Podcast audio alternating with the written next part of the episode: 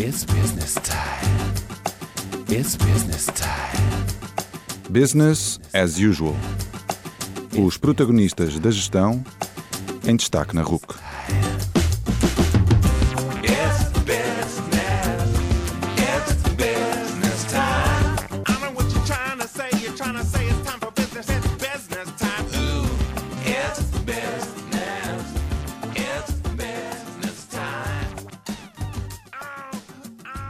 Boa noite e bem-vindos ao Business as Usual, o programa da Rádio Universidade de Coimbra que vos traz os gurus da gestão em Portugal. O meu nome é António Calheiros e o convidado que vos trago na 18ª edição do programa é Carlos Cerqueira, o diretor de inovação do Instituto Pedro Nunes em Coimbra. Carlos Cerqueira chegou ao IPN em 2002 e nos últimos 16 anos, com a sua formação e a experiência em marketing e gestão de inovação, tem ajudado os empreendedores que procuram o IPN a transformar as suas ideias em negócios. Nesta conversa falamos sobre inovação e empreendedorismo, sobre o ecossistema da inovação e empreendedorismo em Portugal e sobre o apoio que o IPN dá através da sua incubadora, da sua aceleradora e das diversas iniciativas que dinamiza. Atentem!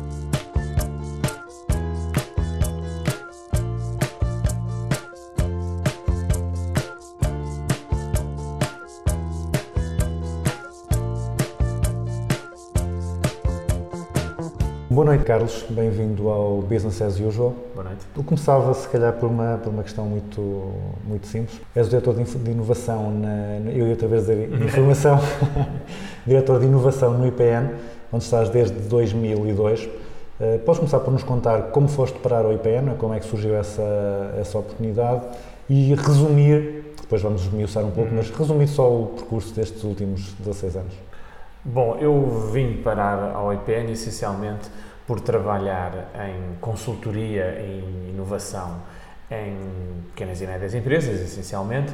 Não, não, não nesta fase não ligado tanto à tecnologia, mas mais aos processos, ao marketing e à comunicação. Eh, Tem um bocado a ver com parte do meu passado profissional de ter uma, enfim, uma licenciatura em gestão de empresas, mas também um- uma formação em marketing e ter trabalhado nessa área, em agências de publicidade, em copyright. Portanto, a conjugação destas duas áreas e, enfim, mais outros fatores, eh, nomeadamente um mestrado, colocaram-me na rota da inovação. Eh, Estava a fazer formação nessa área e a certa altura surgiu esta oportunidade e convidaram-me para vir para cá há 16 anos. E foram 16 anos muito ricos em diversas experiências e dos quais eu, enfim, eh, eh, se, se dizer orgulhoso em causa própria será demasiado, pelo menos estou, estou satisfeito e contente com o que aconteceu. Hum, então, começando por esmiuçar, por esmiuçar então isso. O que é que faz exatamente um, um diretor de inovação? Como é que é, como é, que é um dia normal, na- se é que há um dia normal? Não há dois dias iguais. Isso começa logo por ser. É, é- é- é, de certa maneira, um- uma função peculiar ser dire- diretor de inovação num instituto que se dedica todo ele à inovação. Portanto, aí há, há, de facto algumas diferenças do que seria, por exemplo, um diretor de inovação de uma empresa. Eu diria que no IPN, que é um instituto que todo ele se dedica à inovação, não é? desde os seus laboratórios de investigação aplicada até à sua incubadora de empresas, até à formação que faz, um diretor de inovação, neste contexto, é mais alguém que, eh, de alguma maneira, cola estas pontas todas que eventualmente podem estar soltas, detecta oportunidades e, de alguma maneira, contribui para que o ecossistema seja mais homogéneo, mais produtivo e tenha melhores resultados. Em termos práticos, isto implica essencialmente trazer gente para dentro do IPN, sejam candidatos a empresários, sejam potenciais startups, sejam hum, empresas que queiram ter projetos de inovação, detectar oportunidades, sejam elas de financiamento ou de negócio, e depois, de alguma maneira, conseguir juntar os players necessários para que aconteçam estas oportunidades. Portanto, se quiseres mais em termos formais, estamos a falar de propriedade intelectual, oportunidades de financiamento, apoio de programas para a criação de startups, portanto, fase pré-empresa e programas, chamamos assim, de inovação corporativa. Hum, se calhar, para, para os ouvintes ficarem com uma ideia mais eh, concreta, eh, por exemplo, Como é que foi eh, a tua semana? Que tipo de, de atividades é que estiveste a fazer ao longo dos vários dias? Bom, esta semana foi, eh, eh, eu diria que foi atípica, mas elas são todas atípicas, portanto não, não me safo eh, por aí, não é? Mas talvez começando aqui por assim algo que tivesse mais realce, não é? Eh, eu, eu destacava aqui um programa de inovação corporativa que estamos a fazer com uma grande empresa. Ah, e, portanto, eu, eu sou formador também, aliás, sou professor na, na- na Universidade de Coimbra e formador. E, essencialmente, o que estamos a trazer para uma grande empresa é metodologias de inovação que acontecem nas startups e que, com a devida adaptação, podem ser colocadas numa grande empresa. Os desafios, de certa maneira, em parte são os mesmos e em parte são totalmente diferentes. Ah, eles são os mesmos naquilo que é agarrar uma oportunidade e conseguir ter um produto que o mercado queira.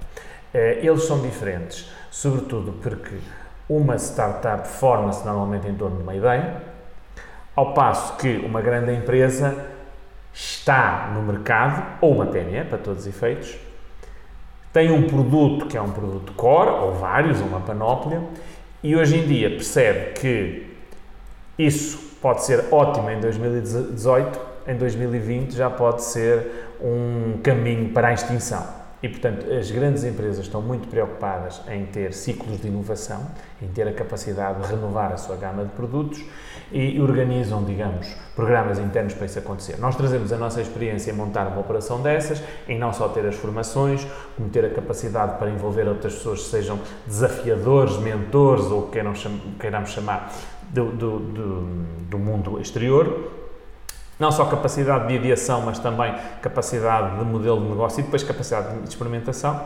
E também uma área que trabalhamos muito, que é a questão da apresentação em público, de ser impactante. Portanto, aqui estamos a falar de um grupo de funcionários que vai ao board apresentar as suas ideias. Ninguém quer fazer má figura, não é? Todos querem brilhar e, portanto, nós ajudamos a preparar eh, esse percurso. Ah, entretanto, fui à reunião de uma, de uma associação da qual fui eleito presidente.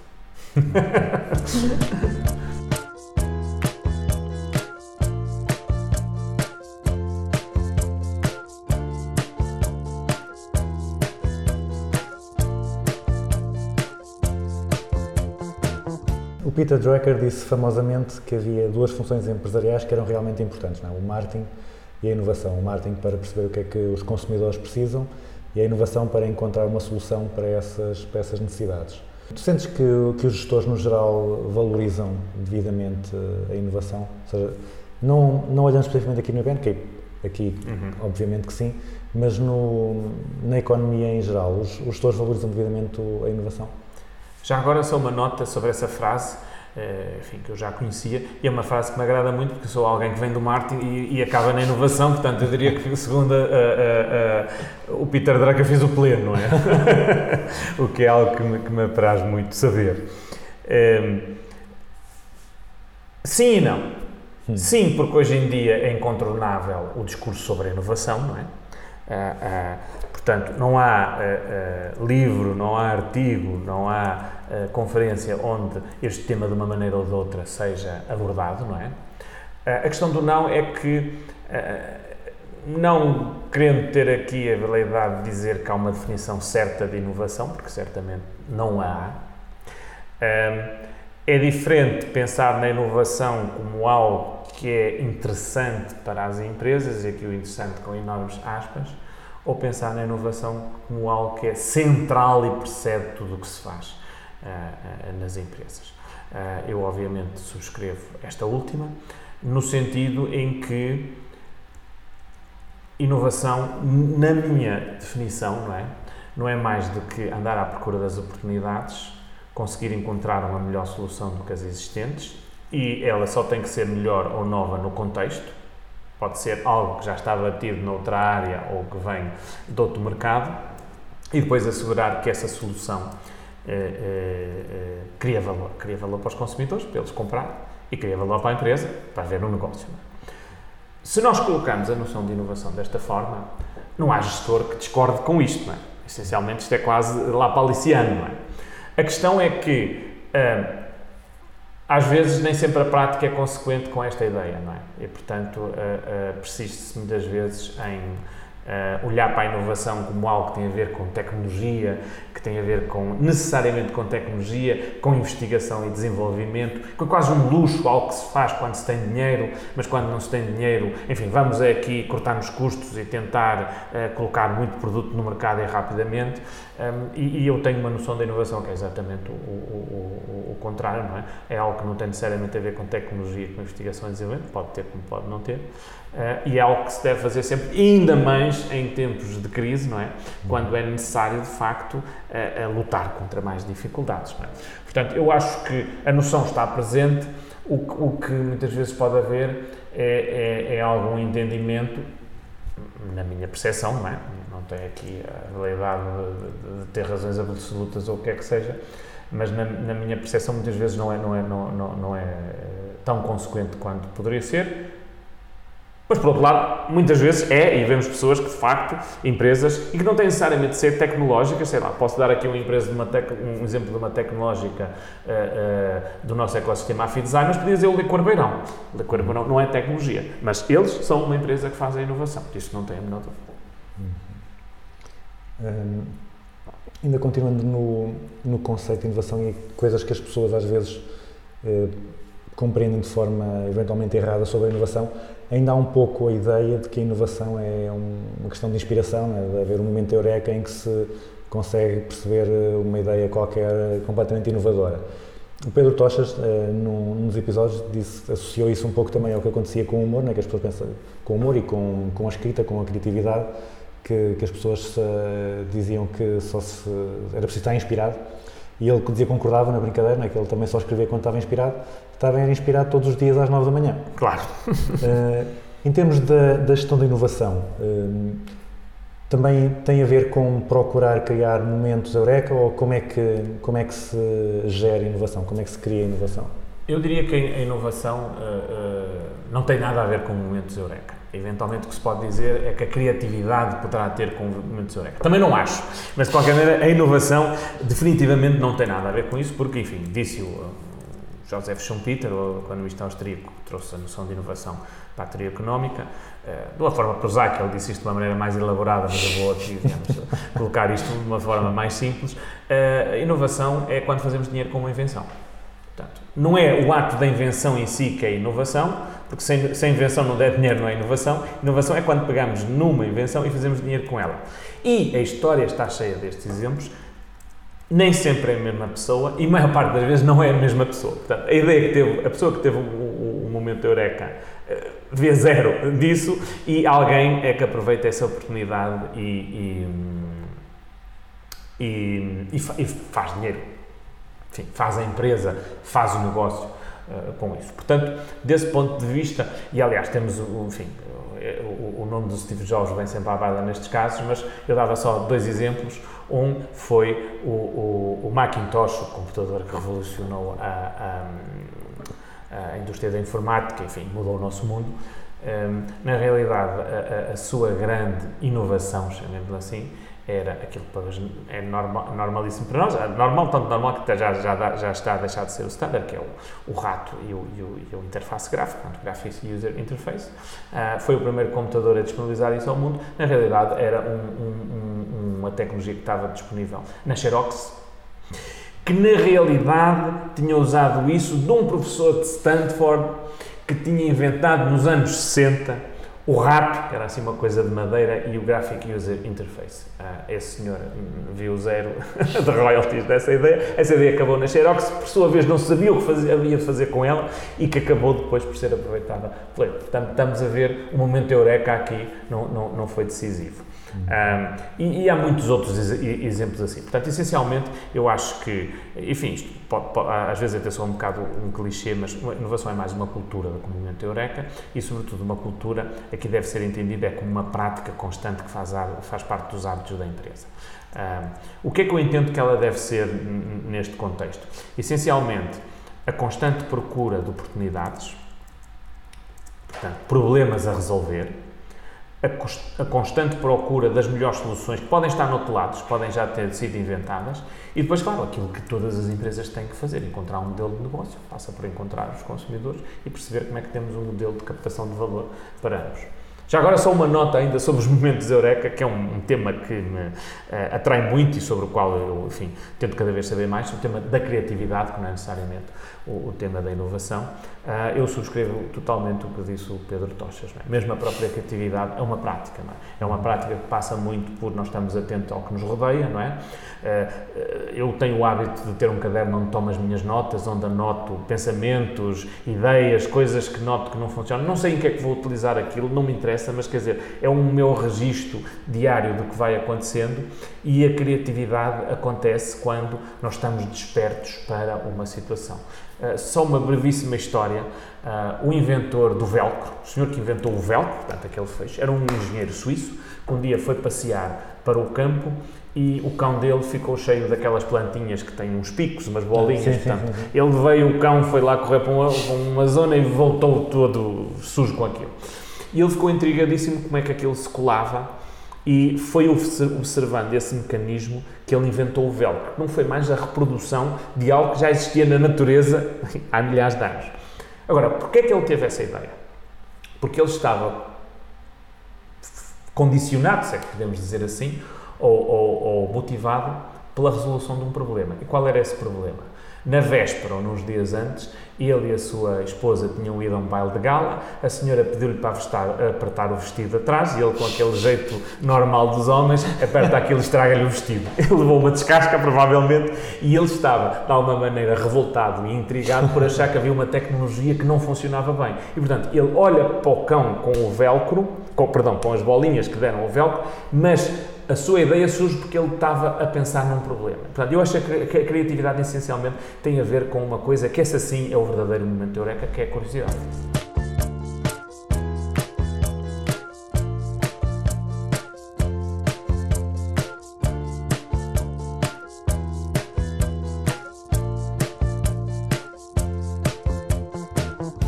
Falar que é uma, uma prática constante, não é? que faz parte da atividade da empresa. Assim, que, que boas práticas é que, é que existem? O que é que uma empresa, uma, um ouvinte que esteja, que tenha uma empresa e que queira tornar a empresa mais inovadora ou mais criativa, que, que pequenas, coisas, pequenas atitudes, pequenas práticas é que, possa, é que pode implementar para promover a criatividade e a inovação? Eu, neste caso, também diria que tem muito a ver com a dimensão da empresa. Portanto, se estamos a falar de uma empresa de dimensão eh, enfim, nacional ou multinacional, grupos, imaginemos como a Sonai, eh, Navigator, a Amorim, enfim, aí as coisas já podem ser um bocadinho mais complexas e já há uns anos em Portugal, ao do trabalho, criou uma norma eh, ligada à, à inovação, que é a 4457, que tem lá coisas muito boas e muito interessantes, eh, que essencialmente olha para a inovação como algo que é constante, que tem uma parte que são os projetos de inovação, é quando algo é disputado, depois tem que se pensar no modelo de negócio, execução, etc. Mas nem essa é a parte que me parece mais importante. A parte que me parece mais importante é o que se chamou ali os interfaces. é? E os interfaces eram interface tecnológico, interface de mercado e o interface organizacional. Muito resumidamente, o interface tecnológico ou de vigilância tecnológica é alguém estar atento ao que há de mais novo. Imaginemos que é uma empresa que está na área dos materiais. Enfim, se for uma PME pode ser mais difícil, mas, mas é possível na mesma, se for uma grande empresa.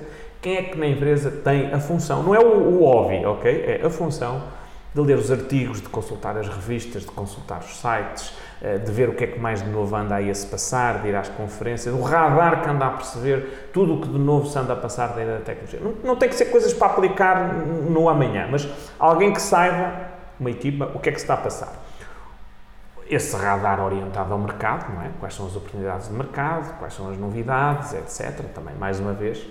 E depois, uma parte interna, que é um bocadinho a, a- a organização estar hum, predisposta e montada, passa a expressão, para a inovação. Há formas internas de receber ideias. Se alguém tiver uma ideia, esse processo vai ter seguimento e alguém vai tomar conta disso e vai haver financiamento. Há concursos internos de ideias ou coisas assim do género. Ah, está alguém preocupado em perceber eh, como é que as novas tendências podem ser incorporadas nos produtos que temos atualmente. Eu não quero dizer com isto que todas as empresas deviam adotar essa norma, porque estas coisas às vezes são demasiado pesadas e depois não há capacidade. Mas alguns dos princípios inspiradores, nomeadamente da vigilância tecnológica, da vigilância de mercado e da organização interna para que novas ideias possam ter o seu seguimento, eu acho que são três princípios que deviam imperar em qualquer organização. Há pouco estavas a falar um, sobre, do discurso sobre a inovação. Está muitas vezes eh, ligado, ou fala-se sempre muito em conjunto da inovação e do, e do empreendedorismo. Nomeadamente no caso do Web Summit, houve, há sempre, eh, e quando falamos de empreendedorismo, há sempre muitas, muito, muito discurso crítico. Por exemplo, lembro-me de, de ridicularizarem um bocado o Miguel Gonçalves, etc. Quando dizem que é, que é um bocado um discurso muito otimista, muito ok, isto vai resolver tudo. Hum, como é que tu encaras esse discurso? O que é que tu vês aqui que, que faça sentido ou não faz O sentido? discurso otimista ou o discurso da crítica? Eu, ia, eu estava a começar pela crítica, mas podemos falar dos Pois. dois. É assim, já agora, também só aqui uma, uma, uma nota de rodapé. Nota de rodapé, não. Eu, eu, nota- já, já, já desculpa, só, só também para, para, para aumentar a, a contextualização também, eh, podemos pegar no, até tem sido não só discurso, mas muitas vezes até, até iniciativas, não é? houve, houve muito esta ideia de que inovação e empreendedorismo poderia ser o, o futuro do país, não é?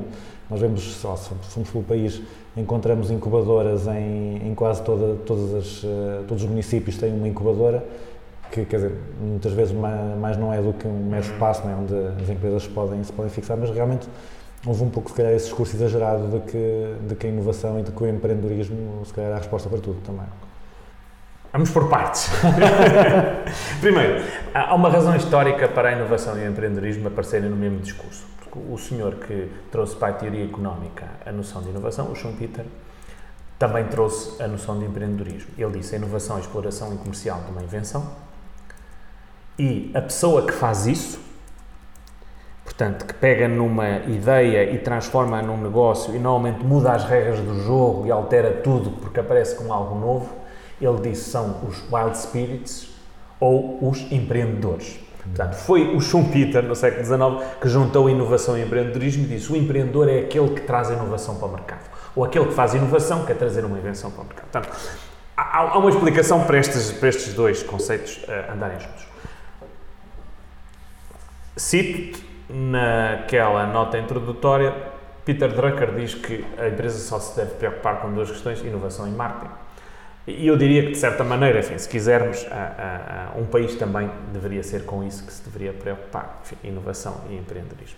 Agora, o que por vezes pode não correr tão bem é depois alguma visão eh, estreita e muito circunstancializada do que é inovação e do que é empreendedorismo, ligada às novas tecnologias e a outras questões que, obviamente, afunilam completamente as noções. E depois, claro, às vezes um excesso de otimismo que transforma algumas coisas num circo permanente que, honestamente, eh, parafraseando aqui um, um personagem da televisão, não havia necessidade. Eh, mas dito isto, obviamente que as, que as empresas têm que estar atentas ao que se passa no mercado, que as coisas mudam muito depressa cada vez mais e é muito fácil uma empresa ficar obsoleta, que hoje em dia a competição é global e, portanto, um produto que vem de qualquer canto do mundo pode ser eh, concorrente de uma empresa portuguesa e arrumar com ela. Isso são coisas que todos nós sabemos, já entraram no, no- no- no- discurso comum, não é? Mas não deixam de ser verdade eh, por causa disso. Portanto, eu diria que a, a- a busca constante de eh, novas soluções para problemas e para as empresas se poderem manter no mercado, ahm, vontade de capacitar pessoas e os melhores talentos para que eh, eh, os melhores talentos possam ajudar nesses esforços, de facto, é essencial a qualquer nação. É essencial à Dinamarca, é essencial a Portugal ou, ou, ou a qualquer outra nação. Ahm, e, portanto, isso, isso deve ser feito que muitas vezes ah, ah, esse esforço, às vezes, ah, acaba por ter uma visibilidade maior naquilo que, de certa maneira, se quisermos usar aqui uma metáfora, é só o chantilly do bolo e não o bolo, é? é que por vezes acaba por passar uma imagem errada cá para fora, não é? Para quem não está tão atento a estas temáticas, que depois isto tudo se resume a uns tipos de sapatilhas, a fazer uh, e t-shirt com o logo da empresa, a fazer discurso uh, no palco, não é? E isso é uma versão absolutamente caricaturada do que são empresas que procuram ter produtos globais, não é? Portanto, a dar, a dar, a dar o, exemplo de e Corbeirão, são duas empresas que estão a inovar, não é? Estão as duas, uh, se quisermos, não é no mesmo campeonato, mas estão as duas na mesma senda, não é? E têm a mesma cultura de abordagem ao mercado. Portanto, eu acho que o importante é nós olharmos para isto desta maneira e que, obviamente, que que ser uma visão que depois é focada nos resultados. Inovação é resultados. Se aquilo não se resulta no balanço de demonstração de resultados, bom, alguma coisa correu mal pelo caminho. E já agora, estamos a falar do, do Web Summit, eh, valeu a pena o Web Summit em Portugal? Eu acho que eu, eu- eu- acho claramente que valeu a pena. Acho que foi um bom investimento. Mas também, honestamente, se, como se diz agora, for para Valência daqui a um ano, também não vejo grande problema nisso. Acho que teve o seu timing, ah, ah, agitou as águas, ah, mas mais uma vez, é, é- é- é confundir, digamos, o chantilly com o bolo, não é? Quer dizer, o Web Summit é apenas um evento que dura um, três ou quatro dias, ou, lá o que é, não é? É muito importante, mas é, é só, é apenas isso, não é? Também não podemos exag- exagerar, nem sequer atribuir propriedades salvíficas, não é? Aquilo que não é mais uma conferência ah, ah, que aconteceu em Portugal, que aconteceu em Lisboa, que acho que foi bom em Portugal. Eu estive lá, gostei de ter dado lá, diverti-me, conheci muita gente, portanto, é, é um bom produto desse ponto de vista, mas no final o que interessa é mesmo isso, é, é- é o que que acontece a seguir e quem é que anda a fazer empresas e quem é que anda a pôr produto no mercado e quem é que anda a ganhar dinheiro com isso. E depois, claro, os números de empregos que conseguimos criar com isso, essencialmente, no final, e agora falando aqui do ponto de vista do IPN, nós preocupamos muito com a faturação das empresas que estão aqui na nossa incubadora, mas para nós o, o- o indicador mais relevante, de facto, é o número de empregos qualificados que estamos a criar na região, a capacidade de reter talento aqui em Coimbra, de atrair talento e, de facto, fazer desta cidade uma cidade cosmopolita que seja boa para as pessoas viverem.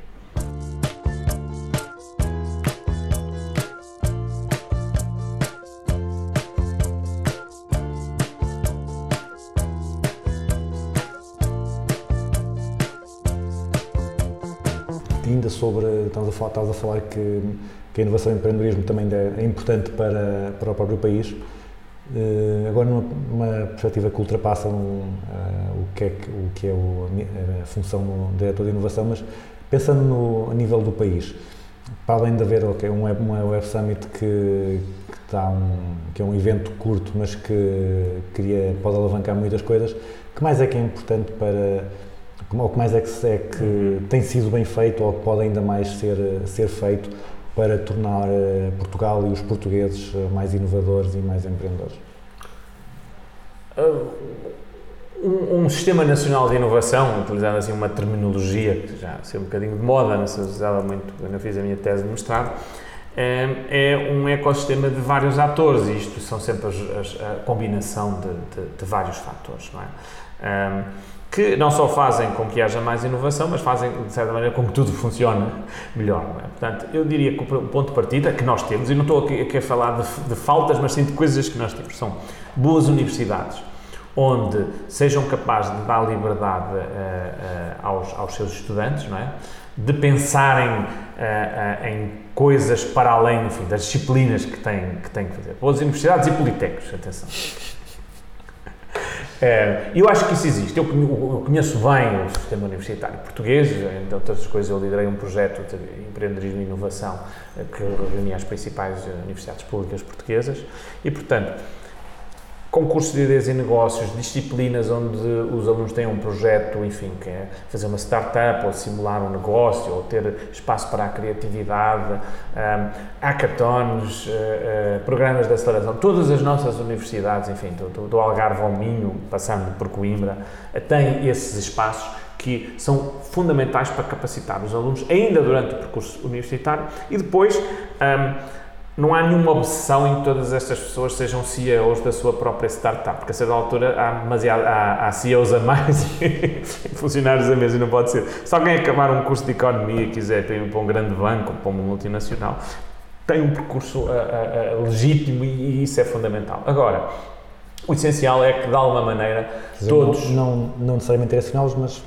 Eh, dá-lhes dá-lhes a provar. Avisar que existe, Dá-lhes a, que é a provar as oportunidades, eh, eh, eh, porque estas, esta, mesmo para quem vai para uma multinacional, saber fazer apresentações públicas, estimular a criatividade, perceber conceitos de inovação, são, são competências profissionais que hoje são essenciais em qualquer organização, não são exclusivas das startups, não, não, não- é assim, nem, nem, nem, nem, nem pode ser assim. E, portanto, eu acho que essa é um, é um bocado a base. E depois, que o sistema cá fora funciona. Obviamente tem que haver variedíssimos atores, desde os investidores, os business angels, à capital de risco, à banca, às, decisões do Estado que sejam mais rápidas, aos sistemas de financiamento que já existem. Portanto, o, o- que eu diria em Portugal, Portugal é um caso interessante porque é daqueles exemplos onde está tudo, portanto, tirando, eu, eu talvez eh, apenas sinalizasse um mecanismo que acho que fal- falta em Portugal, de não, de não existir, que é o mecanismo da prova de conceito dentro das universidades. Não existe um programa nacional, ou, enfim, local de provas de conceito, que é um- um- um- uma peça de qualquer sistema de inovação maduro, seja americano, seja europeu, encontras nas universidades uma bolsa, seja de 10 mil euros, seja de 50 mil euros, seja de 5 mil euros, onde um investigador ou uma investigadora, antes de querer criar a sua spin-off, pode fazer uma prova de conceito tecnológica, uma prova de conceito de mercado e depois vai fazer essa empresa com muito mais sucesso. É é a única coisa que, que eu conheço que não existe de todo. Existem algumas experiências avulsas, mas não existe enquanto um programa nacional. O resto temos cá tudo. O que muitas vezes é o problema é que as coisas, ah, enfim, o que demora um mês, o que devia demorar uma semana demora um mês, o que devia demorar um mês demora seis meses, o que devia demorar seis meses demora quatro anos, essencialmente. Ah, faltam às vezes alguns zeros ah, nos programas, portanto, o que é financiado com, devia ter 100 mil, tem 10 mil, etc. Mas também acho que o discurso de que não temos dinheiro é um discurso bacoco, quer dizer, porque nós temos que trabalhar com os meios que temos, ponto. Quer dizer, se temos bilhões, trabalhamos com bilhões, se temos milhões, trabalhamos com milhões, se temos centenas, trabalhamos com centenas. Agora, talvez o que falta é, de facto, a máquina ser mais oleada, ser mais rápida, funcionar de maneira eh, mais eficaz e depois tudo o que tem a ver com, com, com eh, enfim, criação de empresa, agi- agilização, eh, financiamento, ser mais rápido. Mas resolvendo essa questão de eficácia, eu acho que o ecossistema tem todos os players necessários. Tem a escala que tem um país de 10 milhões de habitantes, não é?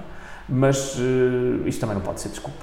A Suécia tem 10 milhões de habitantes e faz muita coisa. Portanto, Também outra, outra dificuldade, outro desafio que é muitas vezes apontado é que os portugueses são muito avessos ao risco, não, não gostam de, de arriscar, não gostam de correr riscos hum, e, e que isso é uma, é uma coisa cultural e que tem que se começar a mudar mais cedo. Eu já, já ouvi falar de alguns programas que tentam eh, levar as escolas eh, secundário, liceu, etc., já algumas ideias de inovação, alguns projetos, para, alguns programas para, os para as- crianças também começarem a experimentar o que é ser inovador, o que é ser empreendedor. Eh, Tu não falaste nada abaixo do nível universitário. Não achas relevante? Qual é, é a tua opinião sobre, sobre esse ponto? Ah, honestamente, não acho relevante. Não acho eh, que os portugueses sejam avessos ao risco. Ah, ah, não acho relevante alguma exposição a estas temáticas abaixo eh, do ensino universitário. Acho relevante a exposição mais a temáticas de criatividade, não dirigidas. Acho que no nível primário e do secundário não faz sentido eh, eh, o que faz sentido num, num- num- ambiente universitário, que é pôr alguém a perceber como é que eu vou fazer o meu negócio. Acho que faz mais sentido exploração da criatividade, exposição às artes, ou se calhar a outras coisas mais banda larga, que são fundadoras de um espírito mais criativo e mais de execução e mais de mãos na massa. Acho, acho, acho que eh, eh, pensar aí naquilo que hoje se eh, rotula de empreendedorismo não me parece a, a- a solução. Quanto à questão do risco, é assim, todo o empreendedor é avesso ao risco no sentido que é sempre minimizar o risco. Ninguém corre riscos eh, eh, por gosto, não é? Portanto, ah, o, o- o que creio que, que acontece num, num- num país como Portugal é que, de facto, nós somos um, um país que tem níveis de riqueza, chamemos assim, muito baixos e, portanto, a capacidade de arriscar está muito associada ao impacto que uma perda pode ter. Enfim, há- há- há- hoje em dia é mais fácil de arriscar do que era há 20 anos, não é? E, e- há 20 anos eh, eh, era mais difícil do que era há, menos 20 anos ainda, não é? Portanto, acho que temos que ver as coisas em contexto. Eu não acho que isso hoje seja nenhuma condição. Não vejo, não vejo, não vejo que isso possa ser, desculpa, passa a expressão, para o, o, o que vai acontecendo. O, o que me parece, por vezes, que, que talvez faça sentido em, em, em Portugal é alguma capacidade de execução. Ah, ah, o, que não, o, o eu, bem, isto é uma, um, quer dizer, o que eu vou dizer isto é uma, uma ah, como é que é dizer, é uma observação empírica, enfim, não, não, não estudei isto, mas enquanto conversa de café, o que é que eu posso sentir? Menos conversa e mais ação, eu acho que devia ser um mote para nós todos, e no qual eu me incluo, é? E acho que se eu atribuísse assim uma pecha aos, aos portugueses, seria essa. Sim, acho que é uma expressão americana que é when all is said and done, more is said than done. Exato. É Portanto, acho que essencialmente nós, aplicação nós, nós devíamos de facto ser mais fazedores do que outra coisa qualquer. E acho que, se- que, que essa pode ser a nossa grande limitação. Eh, uma coisa que o, que o Timo Vieira disse num, dos- num dos nossos episódios eh, acerca dos empreendedores, ele dizia que os empreendedores tinham algumas lacunas no nível do marketing. Eles eram muito criativos a, a criar eh, o produto, a criar o conceito, é? a resolver o problema, mas depois tinham, ainda não estavam muito preparados para perceber o mercado e para conseguir perceber como é que, como é que fazem chegar o produto ao mercado, como é que, como é que distribuem, como é que, como é que vão vender, etc. Eh, aqui no, no caso das empresas que passam pelo IPN, também sentes que isso acontece ou, ou eles estão mais eh, já preparados a nível de marketing? Eu diria que, enfim, uma coisa que acaba por ser um bocado óbvia, mas talvez categorizando nestes dois grandes grupos, depende muito do background e do trajeto de quem está a fazer a empresa. Se nós tivermos empresas que são mais oriundas do meio académico, o ponto de partida é tecnologia. E muitas vezes há um, um grande. As pessoas estão muito centradas na tecnologia, estão, estão muito centradas nas capacidades que a tecnologia pode ter e de certa maneira isso eh, é o que está a provocar o, fascínio e a atração pela, pela, pela ideia. Eh, e há uma pequena, entre aspas, eh, parte da equação que é o consumidor, que às vezes é um bocado escon- escondida no meio disso. E, enfim, naturalmente há um processo de evolução. Aqueles que são mais capazes a meio percebem, a meio ou no início percebem logo, ok, há que mudar aqui a abordagem, porque se não houver consumidor eh, não há empresa, não é? E não interessa o que eu digo do meu produto, o que interessa é o que o consumidor diz. E o consumidor, essa é uma, um clichê que é verdade, o consumidor tem sempre razão. Eu posso achar que o meu produto é ótimo, mas se o consumidor disser que é uma porcaria, não, não interessa, quer dizer, tudo o resto cai por terra, não é? Agora, quando temos eh, pessoas, por exemplo, e, e temos muitas aqui, que têm uma experiência profissional mais corporate, mais nas multinacionais ou nas empresas e depois decidem fazer o seu próprio negócio, aí, claro, são pessoas que estão perfeitamente orientadas ao mercado e todas essas peças ah, ah, ah, não existem, ou quer dizer, se, existem, são aquelas que cada um de nós tem enquanto, enfim, ser humano, não é? Mas não há, não, há, não há nenhuma, não há nenhum problema estrutural em relação a esta abordagem, as pessoas percebem exatamente as regras do jogo, como é que as coisas são. Acho que há muito, por isso é que eu, eu, eu, eu- centrava muito a, a minha resposta na criação dessas capacidades hum, ainda em ambiente universitário. Sobretudo junto das. das, das- enfim, no- no- alguém que vem de uma faculdade de Economia ou Gestão, se não percebeu isto, não percebeu nada. Mas alguém que possa vir de, uma, num, num, num curso mais técnico, ah, ah, é importante também que consigam ter esta, ah, esta mentalidade de que, numa economia de mercado, o mercado é que é o ponto principal.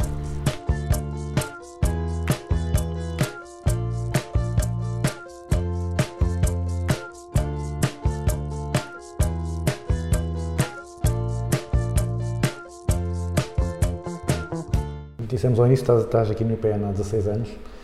Eh, o IPN, eh, nesses 16 anos, eh, cresceu bastante, e, e- mas continua a criar, continua a ajudar a desenvolver grandes empresas. não? Uma das mais emblemáticas foi a Critical Software, agora temos a Fidzai.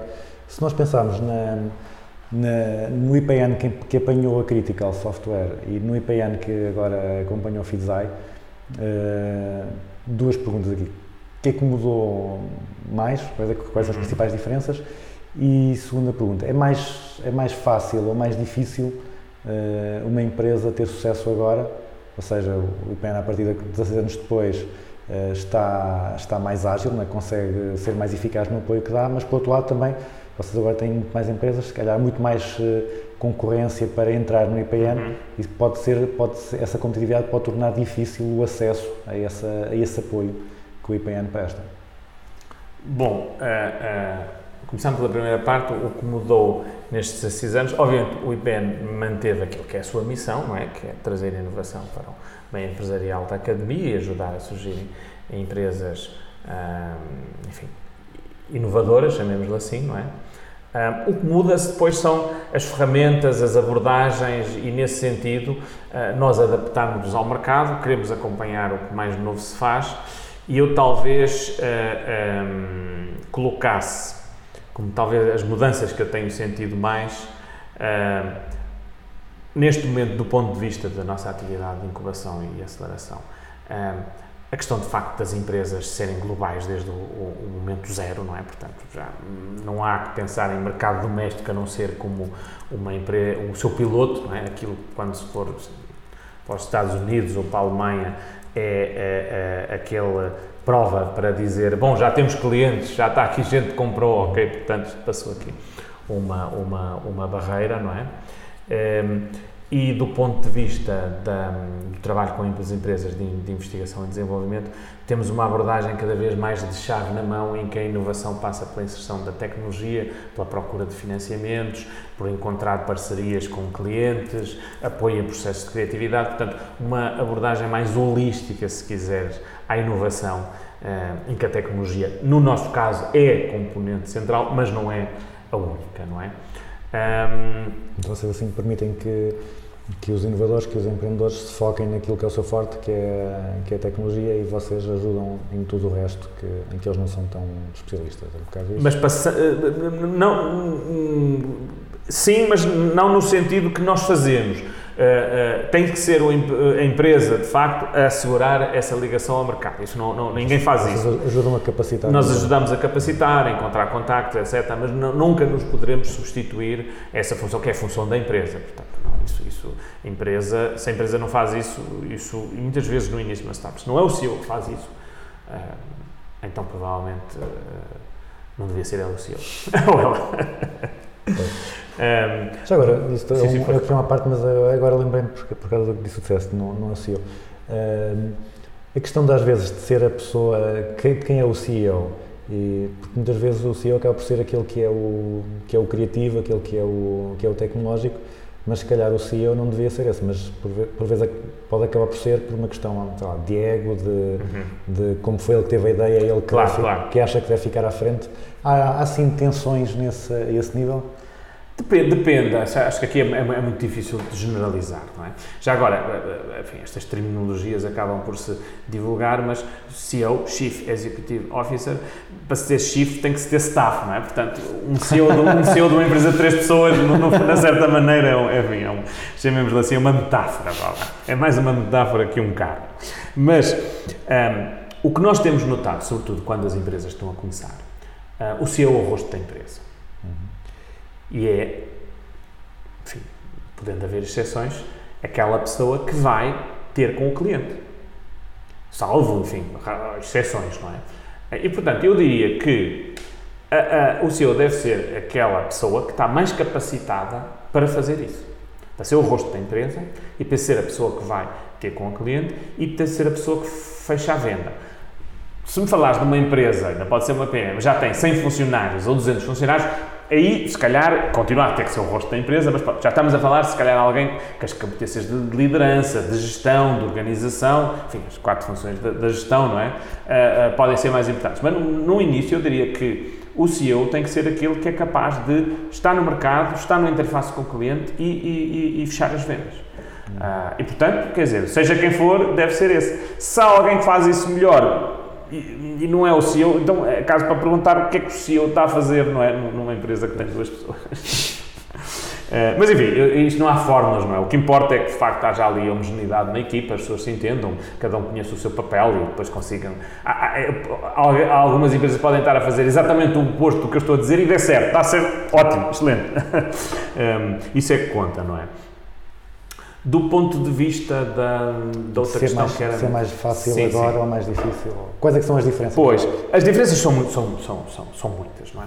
Eu diria que a primeira vaga de tecnológicas em Portugal, não é? Enfim, isto é um bocado difícil de dizer, porque, enfim, desde o, desde o Pedro Nunes do século XVI que há tecnologia em Portugal. O senhor inventou o nónio, não é? Portanto, é, é- é difícil dizer que a primeira vaga de tecnológicas em Portugal começou nos anos 90. Certamente, não, não começou, mas, enfim, remetendo, se calhar, para essa década, não é? Hum, obviamente, a- a- as empresas que chegavam, com, aproveitando o boom das tecnologias de informação, etc., eram menos, não é? Portanto, tinham essa vantagem. Ah, tinham a enorme desvantagem do mercado também não está maduro para esse produto e aí, digamos, a- as desconfianças eram, eram, eram maiores e havia mais barreiras a vencer, não é? E era tudo, de certa maneira, muito novo, não é? Hoje em dia, o mercado está mais maduro, ah, é mais fácil encontrar interlocutores que percebem, percebem, enfim, o, o cliente percebe sempre, não é, esse, não, é, não é esse o ponto, não é? Mas que estão mais predispostos para ouvir falar sobre este tipo de, de- de- produtos, chamemos-lhe assim, mas também, de facto, há mais concorrência e há- e há- e há mais casos. Portanto, eu diria que é igualmente difícil. É sempre difícil. Não há volta a dar. Portanto, de certa maneira. Mas quer dizer, eh, eh, mas isso não pode ser impedimento, porque do ponto de vista do ecossistema nunca houve tantas oportunidades. Portanto, desse ponto de vista, eh, eu tenho que dizer que é mais fácil, se é que a palavra aqui pode ser utilizada, apenas e tão só no sentido em que há mais portas de entrada no ecossistema para as pessoas testarem as suas próprias ideias. Uh, também o, o IPM tem, possa, para acompanhar melhor a- as empresas, além da incubadora, tem também a, a aceleradora. Sim. Um, pode explicar um pouco as diferenças na- nas necessidades da- das empresas numa fase, não, na fase de Uhum. nascimento e na fase depois de desenvolvimento e Ok. porque é que, qual é que é o apoio diferenciado Sim, que, sim, que sim. a incubadora e a, e a aceleradora dão? Ahm, mais uma vez, generalizando um pouco, pode haver aqui algumas diferenças, não é? Ahm, na incubadora estamos, sobretudo, a, a- a apoiar empresas na sua criação. Portanto, às vezes estão na incubadora, ainda formalmente, não é? Não, não são empresas, não têm número de contribuinte, não se criaram. Portanto, é fase ideia. Fase ideia, por definição, é a fase em que não há clientes. Eh, Se não há empresa, não há clientes. Eh, E, portanto, é chegar ao mercado, é ter as primeiras vendas, conseguir os primeiros financiamentos. Ah, Muitas vezes ah, a empresa tem uma ideia e depois muda porque os primeiros contactos com o mercado percebeu que tem que fazer ali ajustamentos, enfim, o cell pivot do, do, do Lean Startup. Portanto, o apoio aqui tem que ser muito mais abrangente desse ponto de vista de concessão, de contactos, de financiamentos públicos, de investidores, jurídico, uma série de coisas que às vezes de, de- de- a encontrar parceiros, porque é preciso, ah, por exemplo, produzir qualquer coisa ou, fazer algo que a empresa não tem competências próprias. Portanto, é uma abordagem muito mais integrada até chegar ao, ao mercado, até chegar à primeira venda, não é? E, portanto, ah, a empresa é mais variável e o apoio também tem que ser mais diverso. Ah, após 4 anos, as empresas têm que sair da para dar ah, lugar a, a outros, não é? E, hum, enfim, vão para onde acharem que faz sentido. Uma das hipóteses é entrar no nosso acelerador, que é uma estrutura vocacionada para apoiar empresas já com clientes e já em fase, digamos, de crescimento. São empresas que já enfim, podem ter 20 funcionários, podem ter 100. A questão não é tanto essa, é já têm vendas, já têm clientes, essencialmente já não estão numa fase de descoberta, estão numa fase de execução. Portanto, aqui já não é andar a fazer o pivot, a perceber se este mercado é melhor que o outro, etc. É, já encontrei um mercado, já encontrei um caminho, agora é execução, é, é botar força no, no, no, no processo e conseguir obter os, os maiores resultados. E, e nesta fase, eu diria que o apoio é muito mais focado, obviamente. Ele tem du, du, du, duas vertentes, chamemos assim.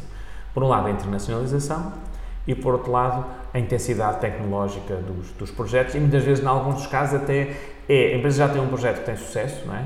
mas precisa de criar outro produto, perdão, já tem um produto que é um sucesso, que precisa de criar outro produto, precisa de aumentar a sua panóplia de, de produtos e, portanto, os apoios estão muito mais focados nestas vertentes, porque as empresas já são muito mais autónomas, já têm as competências próprias para fazer uma série de coisas que uma startup, e entende-se por uma startup, um, um projeto que está a tentar perceber eh, se um dado modelo de negócio é viável, aí as necessidades são muito maiores.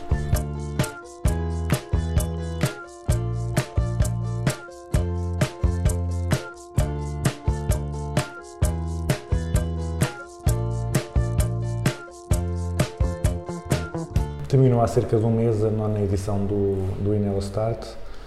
Este ano envolveu 11 empresas. Nas nove edições eh, já participaram cerca de 100 equipas eh, e saíram algumas empresas já começam a ter, a ter algum sucesso. Em que consiste exatamente o Inel Start?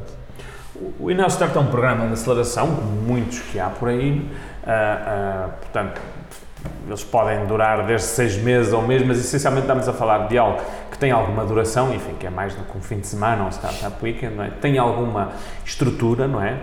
Que já trabalha com projetos que não, não, não estão no mercado, porque isso aí já não faz grande sentido, mas que eh, a ideia já tem algum grau de solidez, as pessoas já maturaram um bocadinho no assunto não é? e já percebem mais ou menos o que é que acham que podem vir a fazer e, portanto, o, o nosso programa de aceleração segue um bocadinho a metodologia do Customer Development, que é essencialmente testar a ideia junto de consumidores antes de começar a desenvolvê-la e perceber eh, se é para aí que queremos ir. Portanto, avançamos com, com, com algumas dessas metodologias, há umas sessões de formação, saber os conceitos, mas essencialmente é maus na massa, é pôr as equipas a fazer esses primeiros contactos com o mercado, também com investidores, eh, para depois chegar a uma fase em que há execução, em que se passa, digamos, à criação da empresa, eh, do produto e perceber eh, se de facto aquilo que se suspeitava que tinha grande hipótese de acertar, que é ter as primeiras vendas, elas podem ocorrer. Portanto, e nesse sentido há um Demo Day, que é um dia de apresentação à comunidade, a potenciais investidores.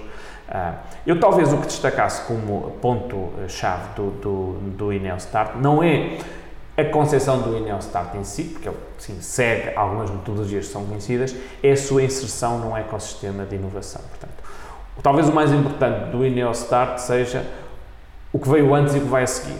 E o que veio antes é concursos de ideias e negócios dentro da Universidade de Coimbra, ou Arrisca-C, ah, alguns programas de provas de conceito, enfim, eu disse que não havia provas de conceito em Portugal, não é enquanto programa, mas de facto o Inove-C, um programa da Universidade de Coimbra, teve essa experiência, portanto, pequenas eh, eh, quantias que fo- foram atribuídas a alguns investigadores para testarem as suas ideias, alguns workshops que nós fazemos nos departamentos, portanto, e, e- tudo isto serve como ferramentas de scouting para detectar o potencial. Onde é que estão aqui as ideias? Já fizeram alguma coisa e, e têm vontade de avançar para a criação de spin-off?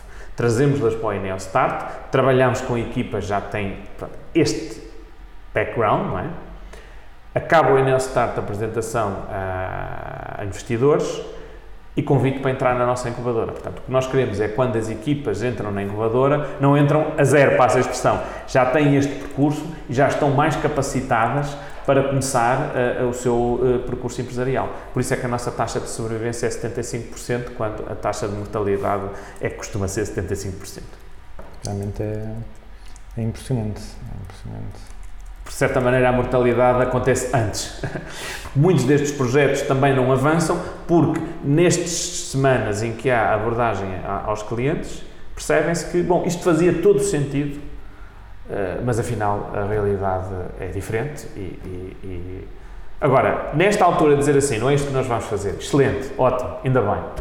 Pois que ainda não. Ainda problema- não- ainda não se gastou dinheiro, ainda não se fez a empresa, ainda não se fez uma série de ações, enfim, que depois vão dar em Já agora, continuando com a, com a mortalidade, o- já deves ter acompanhado várias ideias que pareciam muito promissoras e depois, de repente, lá, lá perceberam que aquilo não, não ia dar, ou não perceberam e, e depois não, só perceberam quando realmente não deu. Eh, numa, numa perspectiva educativa, eh, o que é que, quais é que são os, eh, os aspectos que devemos estar mais atentos que podem indicar que a, que a ideia não vai correr bem? Ouvir os clientes. Ouvir os potenciais clientes. Eh, ouvir uma pessoa que diz-nos eh, que vemos um, um, enfim, potencial empresário, uma potencial empresária, sentada assim numa mesa que nós estamos a dizer isto é, vai resolver, vai acontecer. E outra pessoa está, se calhar, enfim, nós em Portugal temos uma cultura de algum polimento a destruir as ideias dos outros, portanto, diz isso é interessante, isso é giro e tal, mas pronto, não é bem o que eu quero, mas é giro, é giro. Que é uma maneira de- delicada de dizer, olha, essa ideia não vale. E a reação é, ah, esta pessoa não sabe nada. E vamos falar com outra e- e- e a reação é parecida. E a culpa está sempre do outro lado. Pronto, eu acho que essencialmente a capacidade de ouvir é a ferramenta mais importante nesta fase.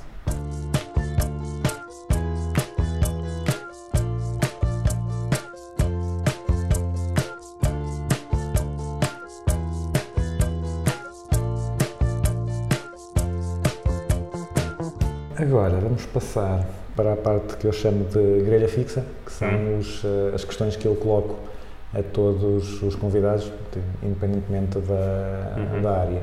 E a primeira é para pedir eh, uma indicação de um guru ou uma empresa que, que admirem particularmente. Um guru? Sim. Peter Drucker. Ok.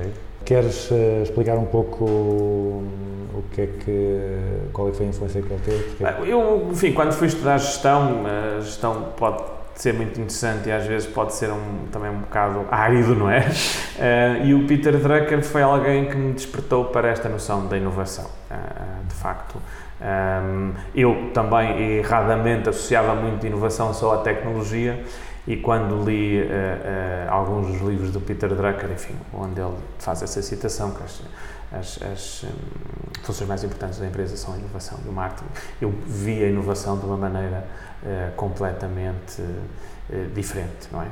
Ahm, também li um livro que para mim foi muito importante por um, enfim, um- um- uma área onde eu estive envolvido, ainda, ainda vou estando, que, é, que, é, que me é muito cara, que é a gestão de organizações sem fins lucrativos. E o Peter Drucker tem um livro que é absolutamente fundador nessa área, que se chama exatamente Management the Non-Profit Organization. E, hum, e pronto, foi também uma revelação para mim, uma, uma grande inspiração, aliás, para lançar um, um programa que depois tornou um programa essencial de gestão para organização sem fins lucrativos.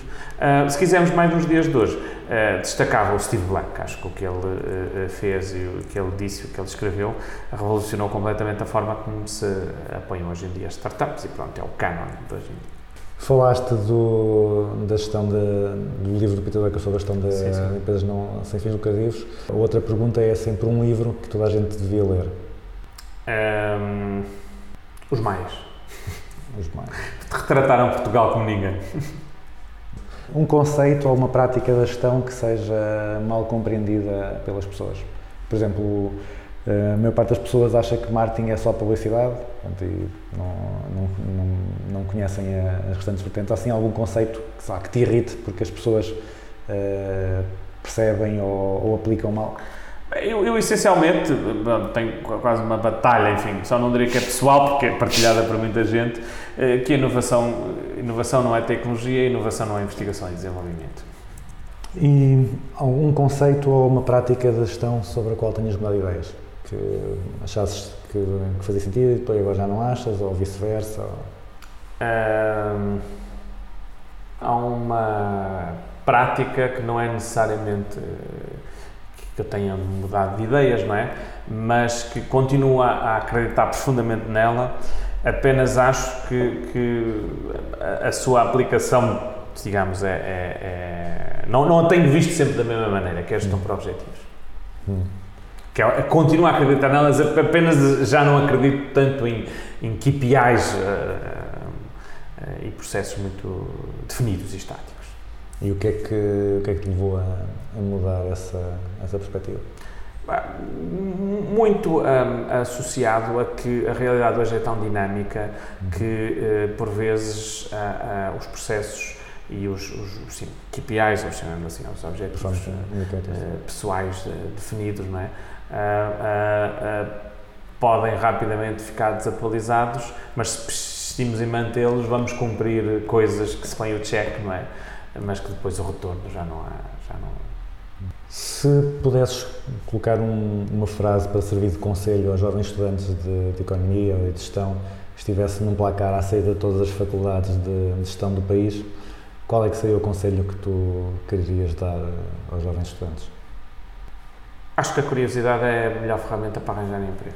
Finalmente, para depois ficar o programa acabar de uma forma ainda mais agradável, uma música para nós colocarmos para encerrar o programa.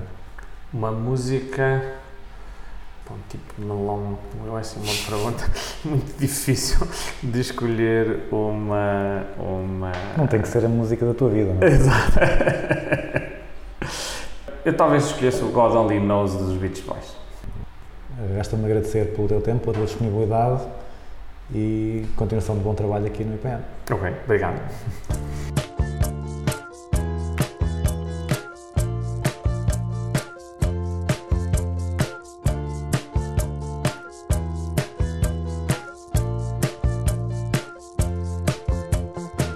Chegamos assim ao fim do Business as Usual de hoje. Daqui a duas semanas há mais. Até lá, fiquem com God Only Knows dos Beach Boys.